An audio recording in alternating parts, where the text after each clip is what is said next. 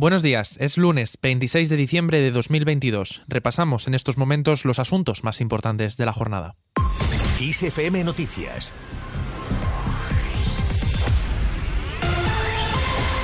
Una jornada que ha estado marcada por las reacciones al discurso del rey. Los partidos han procedido a valorarlo y la secretaria general del Partido Popular, Cuca Gamarra, ha ensalzado el discurso por su sentido de Estado, responsabilidad y compromiso permanente con los españoles. La escuchamos. Felipe VI ha lanzado un mensaje de cercanía en el que señaló los grandes potenciales de nuestro país, pero también los grandes retos y dificultades a las que nos enfrentamos en tiempos de incertidumbre. Mientras tanto, la presidenta del PSOE, Cristina Narbona, lo ha valorado muy positivamente valoramos muy positivamente el discurso navideño del rey. Tenemos un jefe del Estado que demuestra ser muy consciente de las preocupaciones que afectan a muchos ciudadanos en nuestro país. Lo más importante es que garanticemos el buen funcionamiento y la integridad de nuestras instituciones públicas. Por su parte, la líder de Ciudadanos, Inés Arrimadas, pide al jefe del Ejecutivo, Pedro Sánchez, que escuche más al rey y menos a Junqueras. Pedro Sánchez que escuche más al rey que a Junqueras y sus socios, porque no se pueden fortalecer las instituciones democráticas de España de la mano de los que quieren destruir la democracia española. Desde Unidas Podemos, el diputado Rafa Mayoral se muestra sorprendido de que no haya mencionado nada de las actuaciones penales del rey emérito. Resultado bastante curioso que desde el discurso de la Nochebuena se hablase de la erosión del conjunto de las instituciones y no se hiciese mención a hechos que eh, son importantes relativos precisamente a la, a la institución que comparecía anoche ante el conjunto de la ciudadanía. Y desde el PNV, Aitor Esteban en Plaza Felipe VI ha pedido que se limite la inviolabilidad del rey.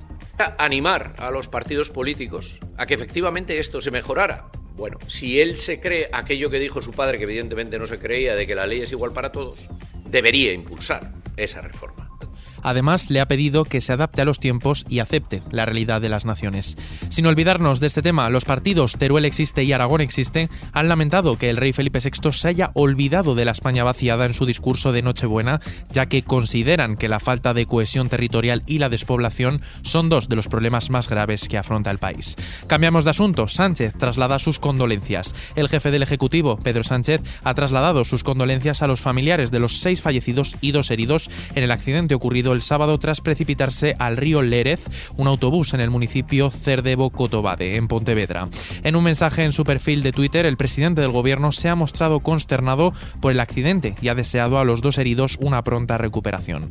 Fuera de nuestras fronteras, el rey Carlos III recuerda a Isabel II. El rey Carlos III de Inglaterra ha recordado este domingo a su difunta madre, la reina Isabel II, durante su primer discurso navideño como monarca, en el que ha destacado la solidaridad de los británicos y la dedicación de los servicios públicos en tiempos de crisis. Más cosas, Putin acusa a Ucrania. El presidente de Rusia, Vladimir Putin, ha acusado a Ucrania de negarse a negociar el fin de guerra. Mientras tanto, ellos siguen avanzando en la buena dirección para proteger los intereses nacionales y del pueblo ruso.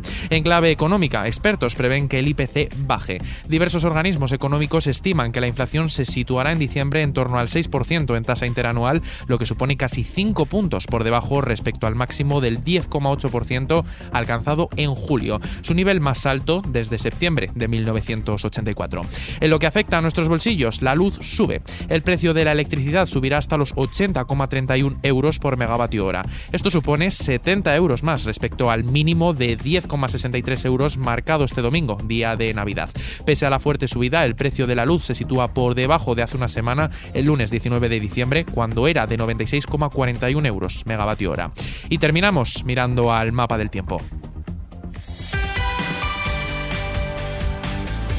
Precipitaciones localmente fuertes en las Canarias occidentales, probables calimas y vientos con intervalos de fuerte en todo el archipiélago. Además, se esperan cielos cubiertos y precipitaciones en el centro y oeste de Canarias, Asturias, sur de Galicia y noroeste de la meseta norte.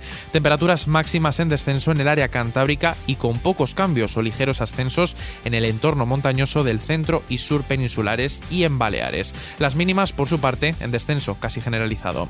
Con esta noticia lo dejamos, pero la información continúa puntual en los boletines de XFM y ampliada aquí en nuestro podcast XFM Noticias. Con Cristina Muñoz en la realización, un saludo de Adrián Martín. Sed muy felices.